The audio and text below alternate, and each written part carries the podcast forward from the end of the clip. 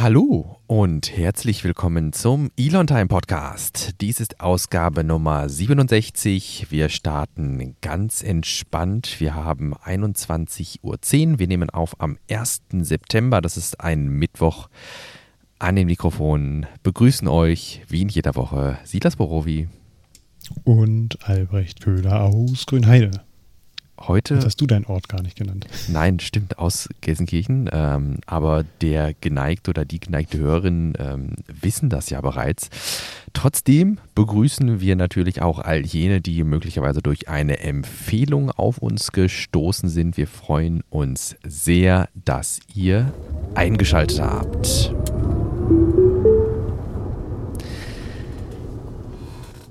Ja, was machen wir? Was haben wir vor heute so?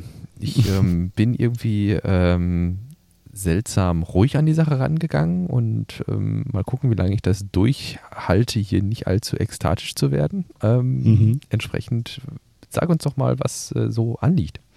Ja, wir sprechen über Tesla heute, haben wir nur eine kleine Rubrik, ähm, was äh, in Grünheide hier eigentlich so abgeht. Die ersten Auszubildenden sind angekommen und äh, ich habe mir vorgenommen, ein bisschen zu erzählen, was da jetzt aktuell der Baustand ist.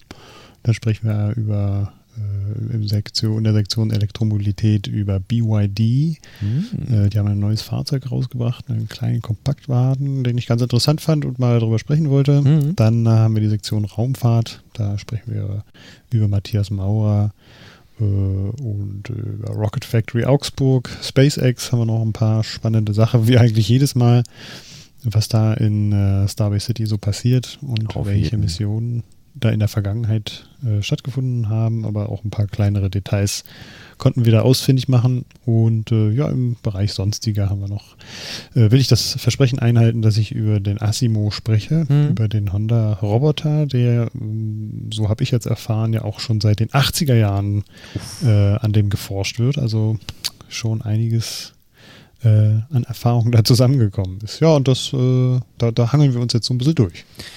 Ja, gerne. Machen wir doch. Und äh, dann nehme ich an, ähm, wir hatten ja so ein bisschen vorsortiert im Vorfeld. Ähm, wir haben jetzt vorweg zur Abwechslung mal Tesla, wo wir sonst eigentlich sehr gerne mit Raumfahrt auch einsteigen. Ähm, mhm. Da hattest du zu berichten, dass wir jetzt tatsächlich schon die ersten Ausbildungsplätze für Grünheide aufgetan haben. Hm, ja, genau. Der Herr Steinbach, äh, unser Wirtschafts- und Energieminister des Landes Brandenburg, hat äh, ein Foto heute gepostet, äh, wo er mit den Studenten oder den Dualstudenten und den mhm. Auszubildenden mhm. da zusammensteht. Ich glaube, ich sehe da 1, 2, 3, 4, 5, 6, 7, 8. 8 an der Zahl. Mhm. Ähm, und scheint auch ein sehr, ein, sehr spannender Querschnitt ähm, aus unterschiedlichen Kompetenzen ja. da zu sein und äh, unterschiedlichen Menschen. Die stehen halt vor dem Gigafactory-Gelände. Links neben ihnen steht ein Model Y. Hm. Und äh, sie lachen alle in die Kamera und freuen sich, dass sie da jetzt anfangen können. Sind da ähm, Details irgendwie zu äh, Richtung, also Disziplinen oder Ähnlichem bekannt, die jetzt da ähm, eine Gelegenheit erhalten, dual zu studieren? Hm, es gibt einen großen Tagesspiegelartikel, den ich jetzt noch nicht gelesen hatte. Ich habe mich jetzt tatsächlich nur auf diesen kleinen Tweet bezogen. Ja, ja. Ähm, aber das kann ich dann auch mal nachreichen gleich. Ja, zumindest, dass wir den als, so in unserer Rolle als Chronisten ähm, auch mit in unseren Shownotes haben. Äh, dafür mhm. ist auch nochmal der obligatorische Hinweis für die Neulinge in unserem Podcast, ähm, dass wir eigentlich immer sämtliche Informationen, die wir hier für euch aufbereiten, selbst aus Internetquellen beziehen. Und äh, diese Internetquellen stellen wir euch in den Shownotes zur Verfügung. Das heißt, wenn ihr in eurem Podcast-Player mal unterhalb der ähm, Play Playbar runterscrollt, sollte da die Möglichkeit sein, dass ihr euch da die Notizen zur Folge oder die Shownotes anzeigen lasst und dort findet ihr eine ganze Reihe von Links, wenn ihr euch das selbst nochmal genauer anschauen wollt. Mhm. Äh, ich habe jetzt auch ein paar Informationen zu der Frage gefunden. Bislang sind nach Angaben der IHK fünf Ausbildungsverträge abgeschlossen worden. Mhm. Zwei Azubis lassen sich im, zum Fachinformatiker ausbilden, drei für Lagerlogistik. Und äh, okay. wahrscheinlich sei das auch zwei Studenten im dualen Studium eine Ausbildung beim US-Elektroautobauer absolvieren. Interessant fand ich hier noch, dass äh, Herr Steinbach als Arbeitsminister vorgestellt wird in diesem Artikel. Das ist doch äh, mhm Nicht gut recherchiert. Ich, okay, ich wollte gerade sagen, es ist nicht seine Rolle, oder? Eine Wirtschafts- und Energieminister. Also, mm. dass er Arbeitsminister ist. Gibt es überhaupt? Gibt es Arbeitsminister? Gibt es doch gar nicht. Das hm. stolpert gerade über dieses Wort. ja. ähm, das Heil. Ja. Nee, genau, richtig. Das wäre jetzt auch das, wo auf Bundesebene dann, ne? Hm. Genau, Bundesarbeitsminister, aber ähm, ich weiß nicht, ob das auf Landesebene äh, dann üblich ist. Hm. Lange Rede, kurzer Sinn. Ähm, ich finde es eigentlich ganz interessant, dass man, äh, was ist das, auch ein Schwenk, den wir jetzt natürlich noch mit reinnehmen können, dass natürlich auch äh, Tesla jetzt dazu übergeht, in Deutschland Ausbildungsplätze anzubieten.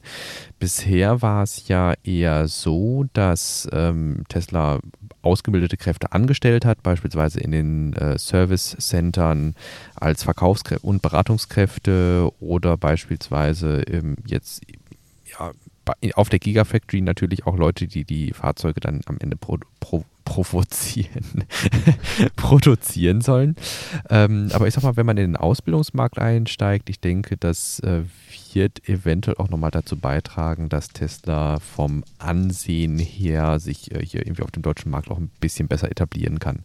Na, einfach mhm. weil man äh, ja Teil hat oder Teil, ja, teilnimmt an der gesamten Kette ähm, im Arbeitsmarkt angefangen eben bei den Auszubildenden bis hinterher vielleicht sogar zu Betriebsrenten oder sowas.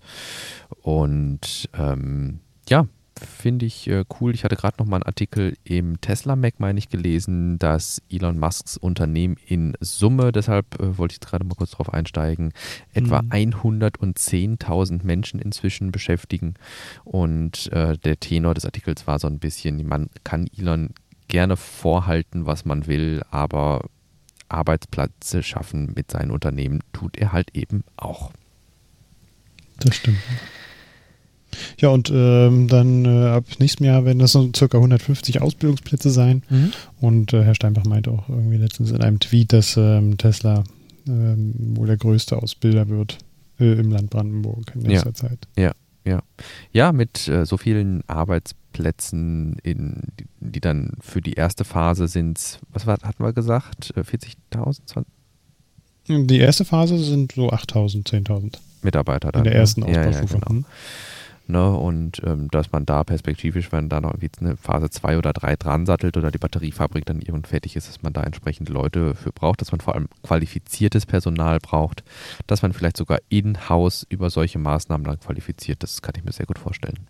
Hm, ja. ja, das da bei dem angespannten Arbeitsmarkt würde ihnen ja kaum was anderes übrig bleiben, als auch, ähm, auch auf die jungen Leute zuzugehen. Ne? Und das ist hier in Brandenburg, ich weiß nicht, wie es bei der da drüben ausschaut, mhm.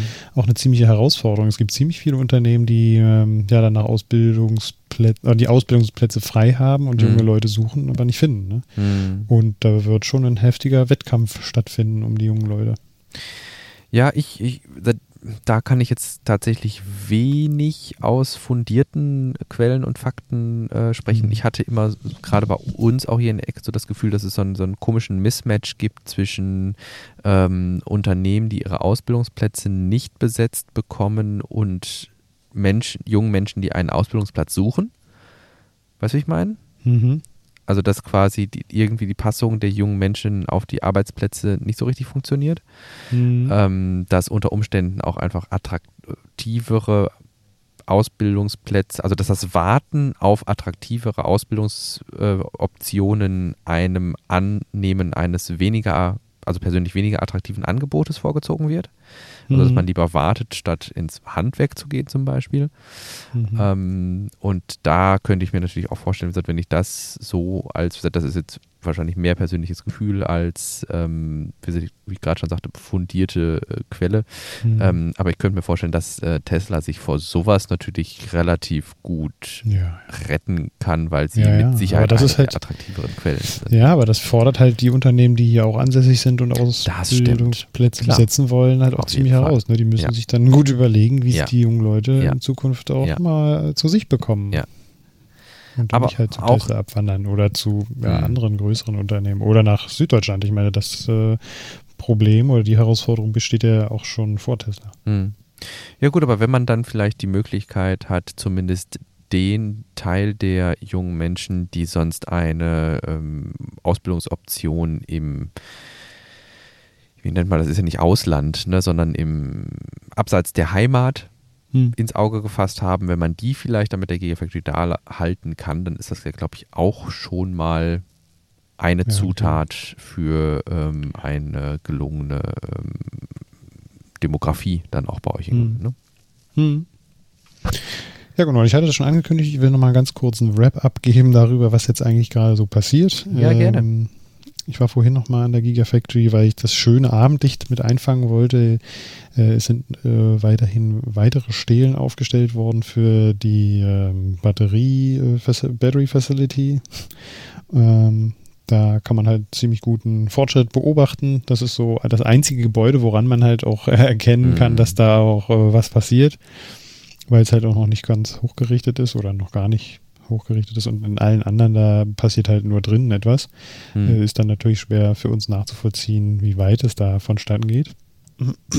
ähm, ansonsten werden gerade auch noch Straßen äh, angefangen zu bauen. Man kann hier und da auch schon die Bordsteinkanten äh, erhaschen. Mhm. Und ähm, äh, genau, in, es gibt ja diese Drive Unit auf der östlichen Seite und das Gesamtgebäude auf der westlichen Seite und zwischendrin sind die, äh, ist die Central Utility Unit, da wo dann auch die Feuerwerksfeuerwehr hinkommen soll, da wo die Tankfarm hinkommt, die ja auch irgendwo in der Vergangenheit mal ganz schön in der Kritik stand, weil da ja. äh, Tanks aufgestellt wurden, die noch nicht genehmigt waren.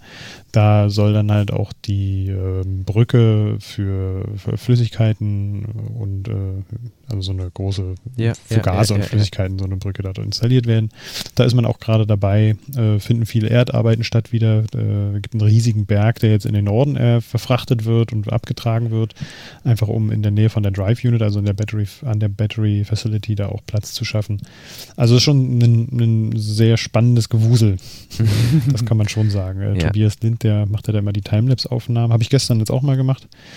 Und das ist dann schon immer verrückt zu sehen, hm. was da alles so passiert, an hm. wie vielen unterschiedlichen Stellen gearbeitet wird. Ne? Ja, ich finde, gerade wenn du davon sprichst, wie jetzt gerade so der Stand der Dinge ist, was gerade ausgebaut wird, dann ist ja tatsächlich der Außenausbau zu einem großen Teil mittlerweile abgeschlossen und kommt, glaube ich, allmählich zum Erliegen. Ich denke, was da jetzt ja noch dran sind, sowas, sowas wie fein Fassadenarbeiten oder sowas. Ne? Hm.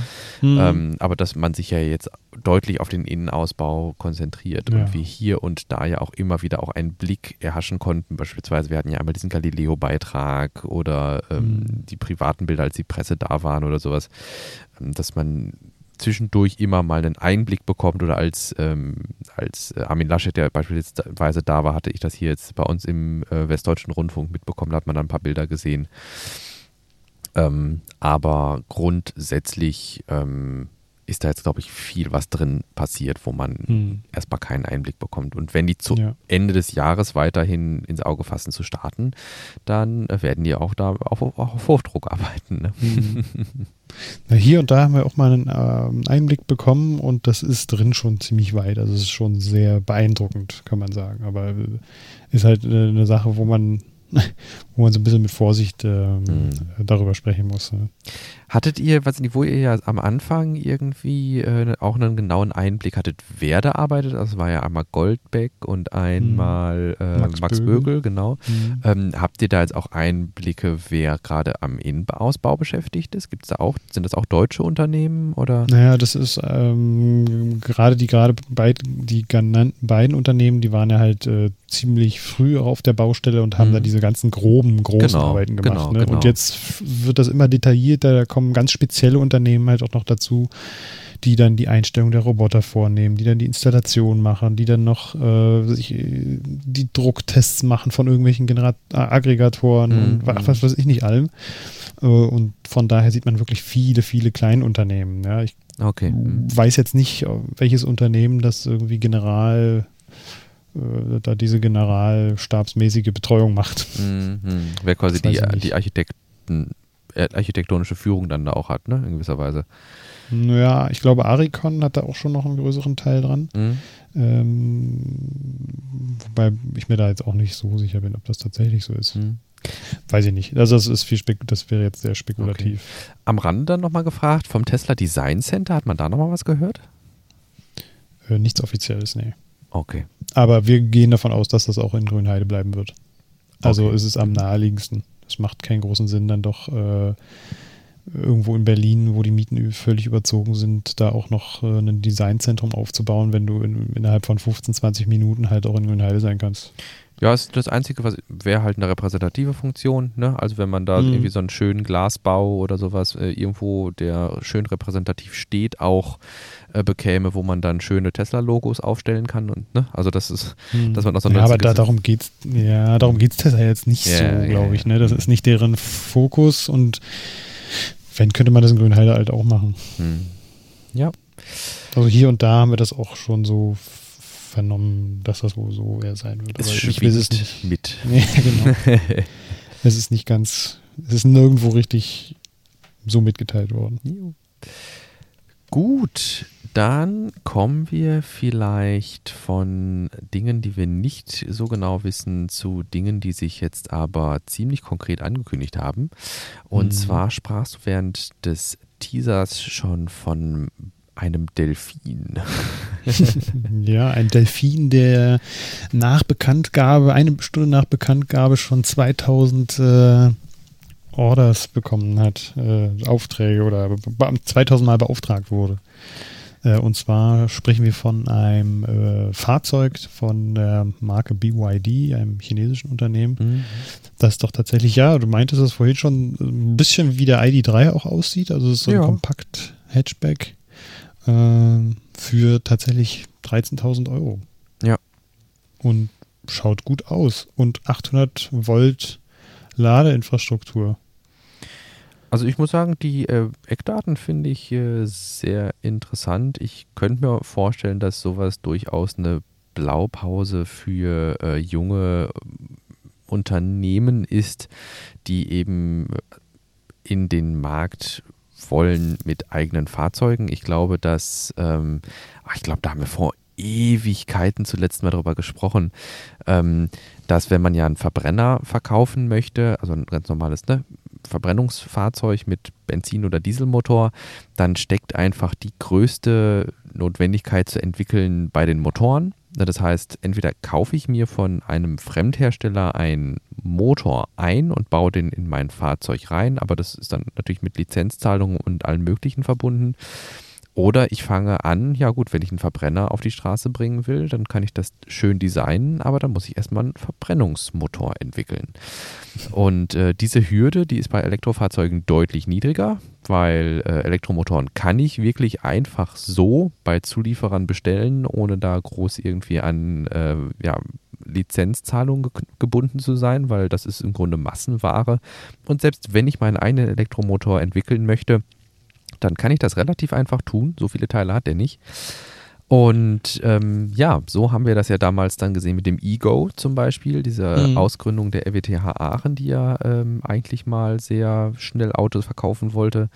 Dann hatten wir, oder ähm, den, dann gab es irgendwann mal das Bestreben, hieß der Microlino, der, der, Microlino, die wollten die Isetta quasi neu auflegen. Das war auch ein deutsches Unternehmen. Mhm. Ähm, Krass, dass du das noch weißt. Dann ähm, der, so, ah, so, hast recht. Microlino. Genau, Sono Motors ähm, bei, mit ihrem Sion. Also da sind relativ viele Unternehmen dann aus dem Boden, auch in deutscher, also deutsche Unternehmen aus dem Boden geschossen. Äh, Street Scooter, ne? Deutsche Post ähm, die dann Elektroautos entwickelt und verkauft haben oder entwickelt haben und verkaufen wollen. Und ähm, insofern, die Hürde liegt relativ nah und sowas lockt dann natürlich auch die chinesische Konkurrenz auf den europäischen Markt, weil ähm, wenn man da dann mit entsprechender Unterstützung von der einen oder anderen Seite dann eben auch auf europäische Märkte drängen kann, dann äh, liegt es nahe, dass das auch passieren wird. Und äh, insofern verwundert es mich nicht großartig, dass wir jetzt mehr und mehr chinesische Hersteller sehen, die eben aus ja, dem Nichts mit Elektrofahrzeugen starten und eben auch planen, die in Europa an den Mann zu bringen. Hm. Noch ist er nicht in äh, Deutschland, das Richtig, wird noch eine genau. Weile dauern. Ja. Äh, die ersten Fahrzeuge werden jetzt in China ausgeliefert und ähm, ja, die Preise beziehen sich jetzt auch auf die chinesischen Preise. Ne? Ja, also ja, ja, ja. 13.000 Euro für die Basisversion, also mit 30,7 Kilowattstunden und äh, die voll ausgebaute oder die größte Akkukapazität äh, mit Ja. 16.500 Euro. Da fährt man dann so 401 Kilometer weit, was aber eher den chinesischen Ja. äh, Reichweitenangaben entspricht. Ja, so take it with a spoon of salt, würde ich fast sagen. Ähm, wie gesagt, die haben, also wir, wir haben den Artikel hier aus dem, was ist es, Tesla Mac, Tesla genau. Mac, ja. Und die haben die äh, fast 97.000, äh, oh Gott, wie wird denn das ausgesprochen? Yuan? Hm, ja, hätte ich, Yuan würde ich auch Yuan, sagen. ne?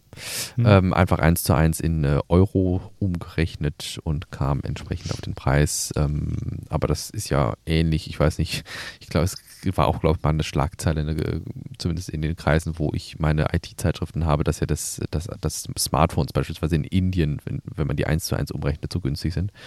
Ähm, ja, das hat dann halt auch immer mit der Kaufkraft vor Ort zu tun und all sowas, was Mhm. damit reingerechnet wird. Und insofern wird es in Deutschland wahrscheinlich teurer sein, weil ähm, ja, ansonsten kriegt man das ja schon fast für die E-Elektroautoprämie. Guti. Du hast ja noch drei, drei andere Karren mit reingeschmissen, die waren vorhin noch nicht drin. Ist richtig, das war gerade so spontan, als wir, ähm, als, als du von, von Tesla ja erzähltest und eben von dem BYD, ist mir eingefallen, ich habe heute äh, seit längerem mal wieder was von äh, den Plänen für den T7 gelesen. Mhm. Äh, vor allem, weil du ja immer so sagst, ja, dich würde so der ID-Bus äh, zukünftig mal interessieren von Volkswagen und äh, den T7 gibt es jetzt als PHEV, also als Plug-in-Hybrid. Ähm, Plug-in-Hybride waren die Fahrzeuge, die so einen naja, Akku haben und so einen naja, Benzinmotor, äh, beziehungsweise Dieselmotor in dem Fall. Ähm, das heißt, der kann alleine über die Batterie fahren, der kann die Batterie auch über einen Stromstecker laden. Ähm, aber ich glaube, das ist jetzt mehr so eine Transitioning Period, ähm, um die Leute, die bisher immer T-Modelle gekauft haben, auch in Zukunft mit ihren Dieselaggregaten zufriedenzustellen. Ähm, andererseits dann auch Abgasstandards zu erfüllen und ein bisschen in dem Bereich zu fischen, ähm, wo vielleicht dann jemand sagt, ja, eigentlich wollte ich ja ein batterieelektrisches Fahrzeug, aber ein Plug-in ist auch in Ordnung.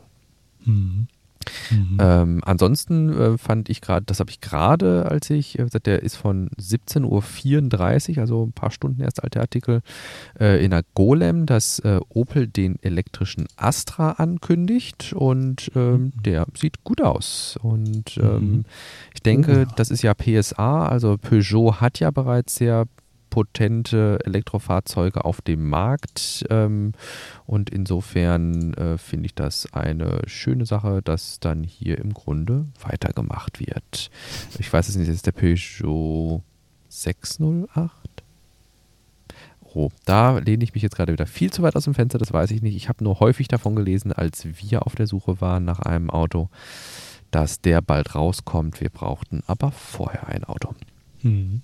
Ähm, Gefällt mir aber. Sieht schnittig aus. Ja, finde ich auch. Cool.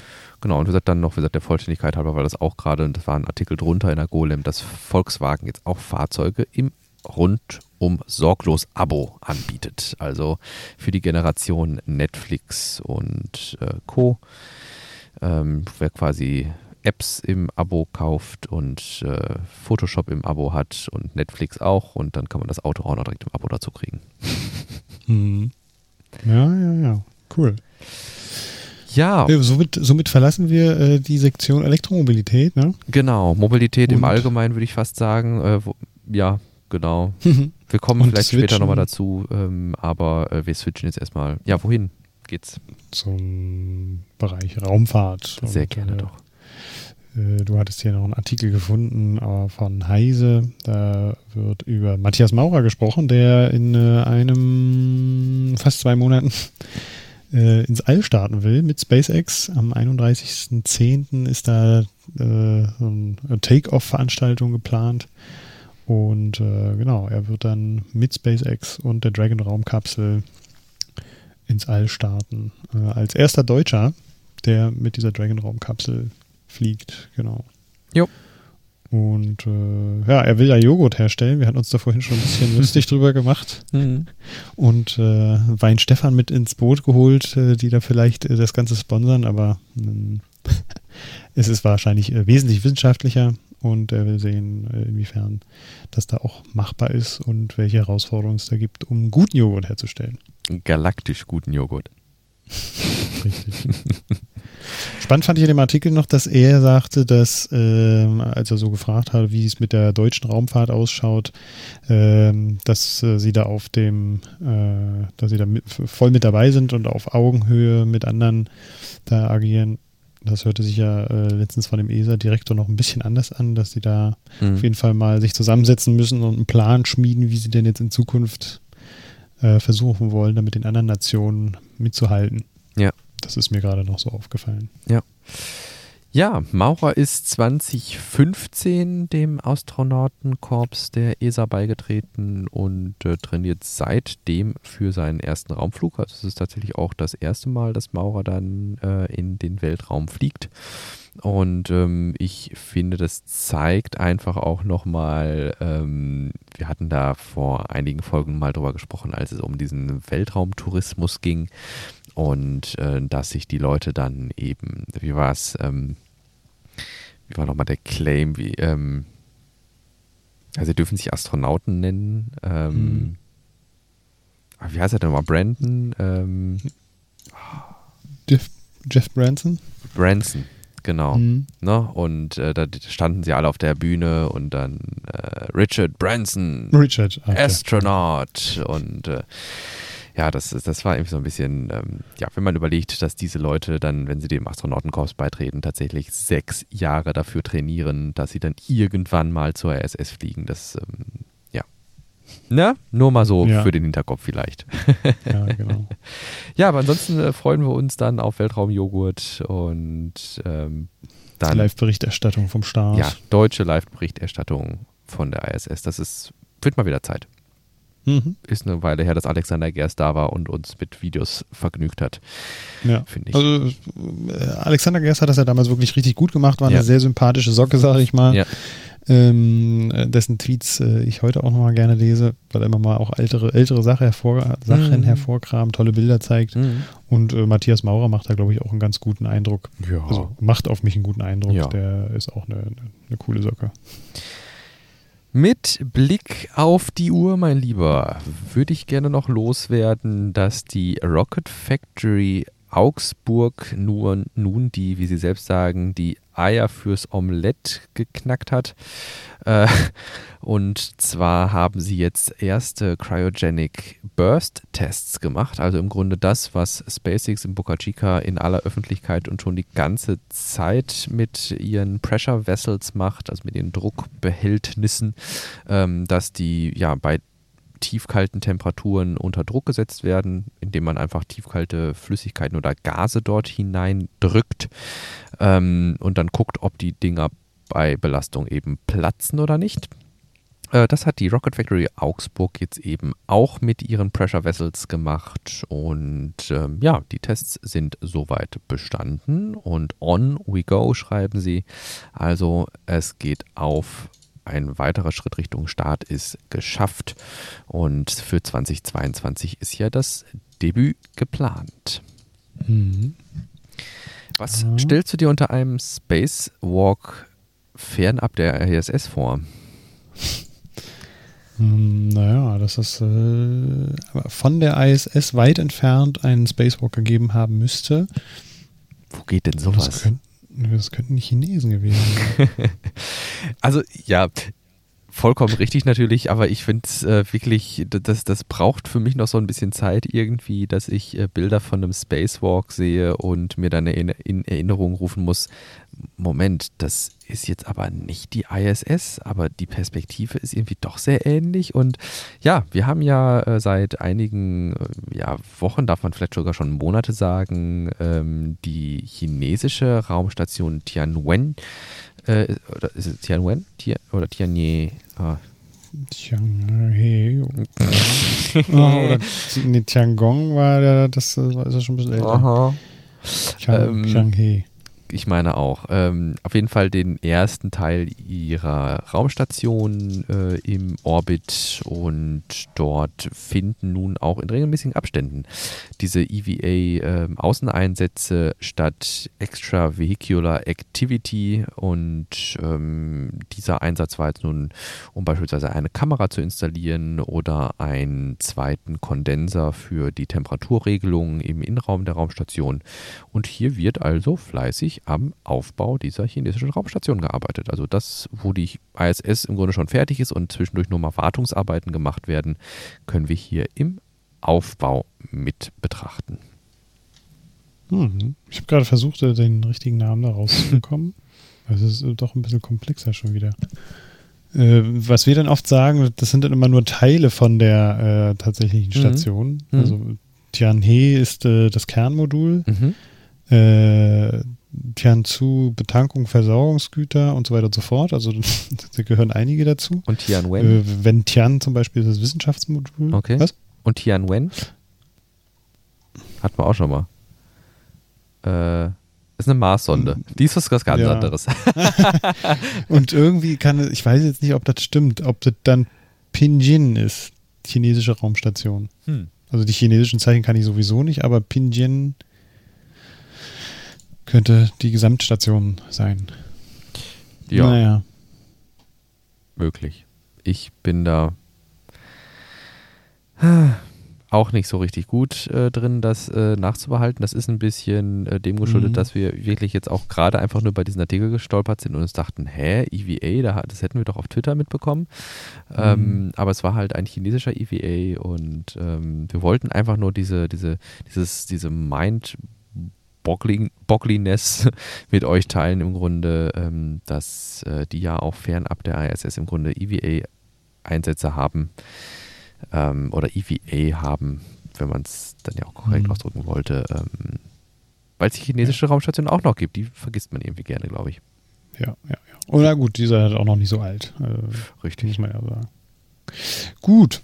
Jo, von SpaceX. hier aus, ich gucke gerade noch mal kurz auf die Uhr, wir haben noch so gut 10, 11 Minuten, okay. aber das sollte reichen, äh, um einmal durch SpaceX durchzuackern, wobei wir, oh mein Gott, wenn ich so das Ende dieses Rubrik sehe, egal. Fangen wir mit den einfachen Sachen an. Richtig. Wir haben jetzt wieder am Wochenende den Start gehabt. Äh, wir hatten es ja ganz kurz angekündigt in unserer letzten Folge, dass äh, die ISS wieder versorgt wurde mit äh, einer Falcon 9 und einigen Gütern. Ja. Und CRS-23 war erfolgreich, ist ordentlich angedockt und die Falcon 9 Rakete ist dann wieder zum Boden gegangen und da gab es ein paar Besonderheiten. Zum einen ähm, hat äh, SpaceX die Landung äh, wieder richtig toll äh, gefilmt und das sah recht spektakulär aus, wie sie jo, so am jo, Abend jo. durch die Wolkendecke gegangen ist und dann auf einem äh, auf der Plattform, die autonom gefahren ist, äh, A Shortfall of Gravitas auch gelandet ist. Und da hattest du jetzt auch mal ein Foto gezeigt. Das ist ja schon sehr beeindruckend, wenn man da die Menschen auf der Plattform laufen sieht und äh, die eigentlich so gut wie zentral gelandete äh, ja. Falcon-Rakete da ja. sieht. Ja, ja. Ähm, ist das schon verrückt, das Bild. Und da wird einmal bewusst, wie da die Größenverhältnisse sind. Äh, gigantisch. Ja. Ja, ich fand das Bild einerseits äh, natürlich ähm, war so mein, mein, mein erster Gedanke waren die Größenverhältnisse. Wir weisen da ja immer wieder darauf hin, dass das eine riesengroße Plattform ist, auf der diese große, große Rakete landet. Ähm, andererseits äh, fand ich hier natürlich auch schön, äh, ja, das da hatte ich jetzt gar nicht mehr so drauf geachtet, da hatte ich andere Perspektiven, die dann noch besser gezeigt haben, dass die wirklich also im Grunde Bullseye gelandet ist. Also das ist, wenn man da so einen Menschen hinlegen würde, ja vielleicht so zwei ja, so, so, so, so, so, so ein Meter 50, zwei Meter hätte sie vielleicht noch äh, in, in, die andere Richtung äh, landen können äh, oder genauer in die Mitte landen können, aber bei der Größe von Rakete ähm, ist das, glaube ich, keine Metrik. Ich glaube, solange die auf dieser Plattform landet, ist man echt happy. Und ähm, ja, SpaceX lässt es natürlich wie Routine aussehen, irgendwie, was es in gewisser Weise natürlich auch mittlerweile ist, ähm, dass man diese Raketen eben wieder landet. Hm. Finde ich cool. Hm. Ähm, ja, das war das erste Mal, das hatte ich glaube ich gerade gesagt, ne? das erste mhm. Mal, dass dieses Drone-Chip, mhm. da zum Einsatz gekommen ist. Und du meintest in der Pre-Show auch schon, das ist, äh, sieht noch so jungfräulich aus Ja. und äh, richtig schick noch. Ja. Das wird äh, ja in ein paar Monaten dann schon wieder anders aussehen. Ja, die sehen dann, ja, die sind ja auch im, im, die schwimmen ja im Meer rum und sind die ganze Zeit an der Küste und da gammeln ja gerade so Metallplattformen schon mal äh, schneller vor sich hin, ganz gern. Und äh, das wird hier äh, mit Sicherheit auch äh, keine Ausnahme sein. Die, allen, die anderen Drone-Chips sahen am Anfang ja auch immer sehr schick und frisch lackiert aus und Hm. ja, irgendwann ist der Lack ab, aber ähm, die Dinger funktionieren halt. Das sind Arbeitstiere, ne? Ja, ja. Cool. Dann, ähm, tja, dann kommen wir zu einem Thema, das eigentlich für sich wahrscheinlich eine Episode füllen würde, wo wir aber noch nicht reingestippt haben, weil es bisher immer mehr so Hören sagen und wirklich äh, halbwegs fundierende Vermutungen waren. Ähm, es geht um die geplante Landungsmöglichkeiten für den SpaceX Super Heavy Booster. Mhm. Eigentlich, hm? Ja, sag du. eigentlich war ja so die ursprüngliche Planung, man landet den wie jetzt den Booster der Falcon 9 Rakete auf nicht, nicht auf einem Drone-Chip, so wie jetzt, sondern auf einer Ölbauplattform, aber trotzdem immer noch so mit Füßen nach unten und dann landen und dann Füße wieder einklappen und irgendwann wieder starten. Aber wir haben zwischendurch immer mal wieder angeteasert, die Pläne waren anders, ne? Ja, richtig. Ähm, man wollte ihn jetzt auch mal einfangen. Also man wollte mal eine andere Möglichkeit ausprobieren und zwar äh, ja mit Armen ihn an der an der richtigen Stelle packen, den Booster und dann ja fangen, so wie man sich das vorstellt. Und äh, das äh, scheint immer konkreter zu werden. Und äh, Elon Musk hat jetzt, das fand ich wirklich sehr be- belustigend, äh, einen schönen Vergleich gezogen mit einem Film äh, Karate Kid, wo Karate Kid äh, doch tatsächlich mit seinen äh, Essstäbchen Genau. äh, in der Lage ist, äh, eine Fliege zu fangen und äh, das noch vor seinem großen Meister, ähm, der natürlich total verblüfft war, dass er in der Lage ist, das zu machen und ähm, den, den Vergleich fand ich wirklich gut. Ja. Es ist nämlich äh, ein ähnlich ähm, ambitioniertes Vorhaben, könnte man es vielleicht nennen, weil genauso wie Albrecht das gerade beschrieben hat und die Reaktion, die man im ersten Moment so hat, ich, die, die habe ich immer noch. ne? Also ja, also so wie man sich das vorstellt. Fang. Und äh, die Idee dahinter ist äh, zwei Arme, also aus, zu, aus, aus Rohren, also man hat lange gerätselt, was diese gelben Wasserrohre von, von, Besu von, Be- oh, von Besuchen in Berlin kennt man die äh, vielleicht ganz gut. Da laufen ja diese Grundwasserabpumprohre quer durch die Stadt. Mhm. Und aus so einem Rohr haben die da jetzt über Wochen, länger, also weiß nicht, acht, neun Wochen, haben die ähm, da jetzt eine, eine Gitterstruktur zusammengebraten und äh, schwarz lackiert. Und das ist jetzt eben eine ja doch relativ ansehnlich große Struktur gewesen, äh, die entsprechende Belastung aushalten können soll. Wird nun am Launch Tower befestigt und soll dann eben auf der Seite, wo die befestigt werden, eine Möglichkeit bieten, den Booster einzufangen oder ja, aufzufangen. Ursprünglich äh, geisterte ja die, äh, die Idee durch die Gegend, das mit zwei großen Händen zu machen. Nein, Spaß. Ähm, den einfach an den Gridfins zu packen. Also da, wo die Gridfins ansetzen, war so die Hypothese, dass da die strukturelle Integrität so hoch ist, dass man den Booster eben da dran auflasten kann. Aber während der Factory Tour mit äh, Tim, äh, ich weiß nicht, ob du darauf geachtet hast, hatten sie kurz darüber gesprochen, dass Mhm. der Booster so zwei kleine Pinne hat. Bubbles hat. Mhm. Und an diesen beiden kleinen Bubbelpin ähm, soll dann eben diese, dieser Docking-Mechanismus einrasten und äh, von da soll der Booster dann runterbaumeln können. Also es ist so ein Hm. bisschen, wie kann man sich das vorstellen? Ähm, Ja, im Aber Grunde, ich wenn wir, auch kein Vergleich. ja, also jetzt so ein als einfacher lebensweltlicher Vergleich wäre vielleicht mit so einem Kugelschreiber. Und also wenn ihr jetzt einen Kugelschreiber ähm, mit den Fingern packen wollt, dann und weiß ich nicht, der, der Kugelschreiber ist besonders schwer, dann würde man das vielleicht am ehesten an dem Teil ähm, mit dem Daumen stützen, wo diese Klemme immer dran ist, wo man diese, diese, ne, wo man das Mhm. sich da so in die Tasche mitklemmt oder an, an, an, ans Blatt Papier dran klemmt oder was auch immer. ne? Das ist ja so eine Möglichkeit, wo eine gewisse strukturelle Integrität da ist und so eine gewisse Belastbarkeit, wo man quasi so ein Abrutschen mit verhindern kann. Und äh, ähnlich ist das wohl da am Booster. Da gibt es aber so zwei Punkte, wo man links und rechts dann eben das ganze Gewicht drauf auflasten kann. Und ähm, ja, dann hängt quasi der Booster nach unten weg und ganz oben wurde er dann gepackt. Das ist so der Plan. Das setzt meiner Meinung nach eine ungeheure Präzision voraus. Mhm. Ähm, die soll aber wohl unter anderem damit erreicht werden, dass nicht nur der Booster quasi sich in die Park-Position begibt, sondern auch dieser Mechazilla-Fangmechanismus, den Namen hatten wir, glaube ich, noch gar nicht genannt. Äh, das Ganze soll Mechazilla heißen, äh, dass dieser Fangmechanismus eben sich dann auch einen gewissen, Ausrichten genau, eine gewisse, gewisse Freiheitsgrade hat, um sich da auszurichten. Genau. Puh, ja. Äh, ist auf jeden Fall, äh, und das sagt Max selber ja auch, äh, ein Unterfangen, was jetzt nicht ohne ist. Das kann auch schief gehen, aber man will es auf jeden Fall mal ausprobiert haben und lernt dann daraus und ähm, adaptiert dann an die Erfahrungen an die nächste Generation. Und ähm, er hofft, dass das ab Booster 5 dann auch umgesetzt werden kann oder getestet werden kann. Wobei man dazu sagen muss, nicht Booster Startversuch 5, sondern wir sind aktuell bei Booster 4. 4. Hm. Das heißt, der nächste Booster soll äh, als Testartikel dazu dienen, das auszuprobieren, ob die den erstmal mit einem großen Kran da dranhängen und gucken, ob das überhaupt geht oder was auch immer da, wie da die Testprozedur an, ausschaut, ähm, wird sich noch zeigen. Aber ähm, wenn der an dem Mechazilla vorbeisegelt, dann hat das auf jeden Fall Feuerwerkpotenzial, ne? Schön mal äh, Mikro über- übersteuert deswegen.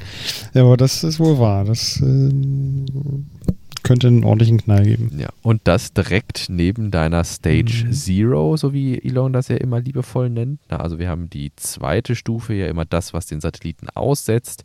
Wir haben die erste Stufe. Die erste Stufe ist das im Grunde, was nur die zweite Stufe mit dem Satelliten in eine gewisse Höhe bringt.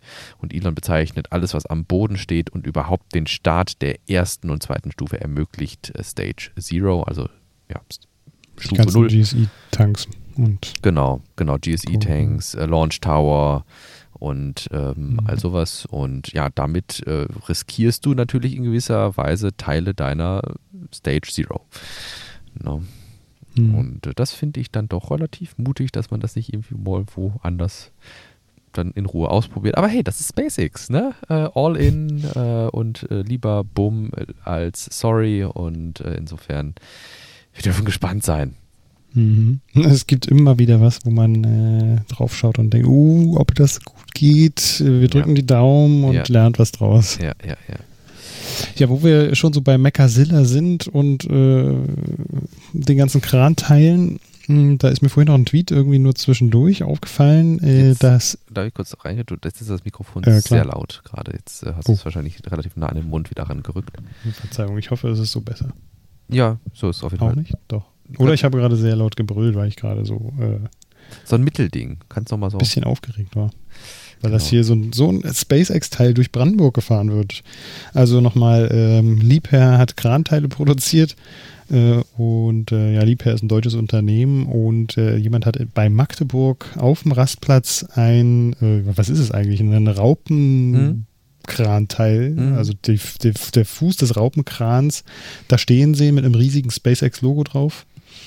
Und äh, Musk hat dann bestätigt, dass das der nächste große Kran wird, der jetzt auf dem Weg äh, nach Boca Chica äh, in die Starbase ist. Ja, und war ganz witzig. äh, Wir, wir lasen den Tweet: äh, Hey, I just saw this on German Autobahn this morning. It's coming from Austria and might be heading to Hamburg or Rotterdam äh, Port.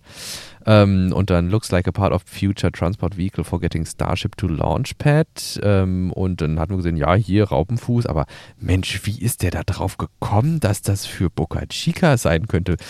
Ah, Da ist ein dickes, fettes SpaceX-Logo drauf. ja, genau. Aber das ist so ein kleines Detail, äh, das wir dann mhm. beim ersten Mal. Ja, vor allem so riesenfett fett drauf, aber wir, wir, sehen das auf Anfang gar nicht. Aber es ist schon heftig ja. groß. Ja.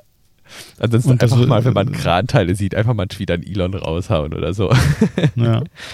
Ja. Ja, und er hat halt, also er hat selber das bestätigt, ne? Ja, das ist unser neuer Kran. Mhm. Crazy. Aber da sieht man mal, jetzt muss ich gerade überlegen, der Tweet, wie ist der überhaupt da in die, ja doch, okay, der hat mit 1500 Likes natürlich auch eine gewisse Reichweite dann auch bekommen, ne?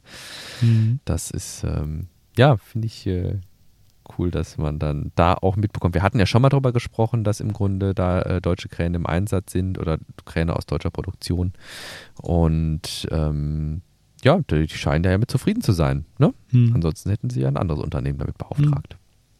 Ich habe auch schon einige gesehen, die das halt auch stolz so mitteilen, sogar aus der Politikriege. Mhm. Ja, ja, ja, ja. ja. Äh, oh, hier der Herr Wachter, der äh, dem BDI vorsteht, ja.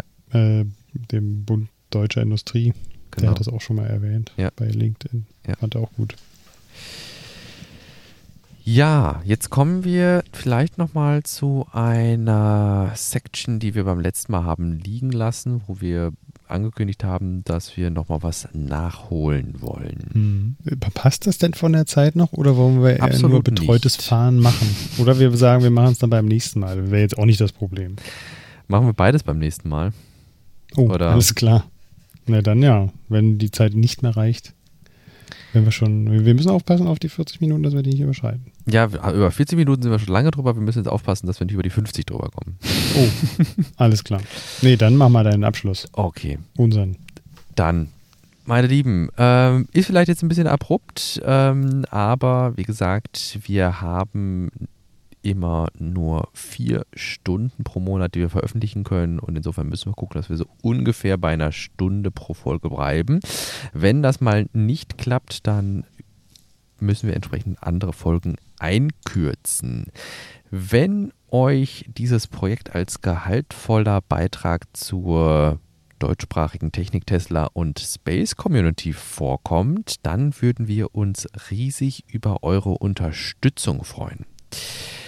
Unterstützung könnt, kann auf ja, verschiedene Arten im Grunde uns zukommen gelassen werden. Einerseits wäre natürlich eine äh, Bewertung beispielsweise bei iTunes riesig.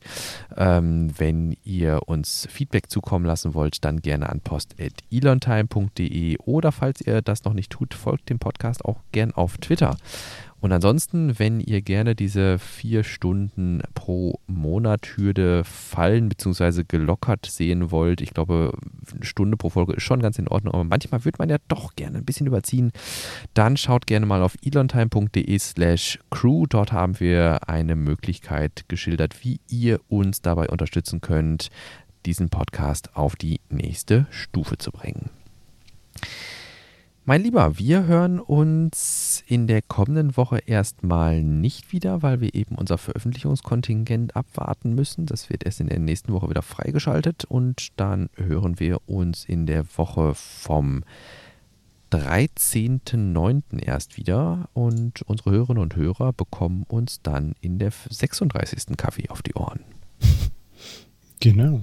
Ja. Richtig, richtig. Ja.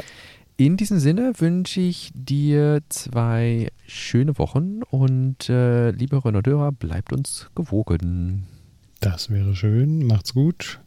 Tschüss. Bis bald. Ciao.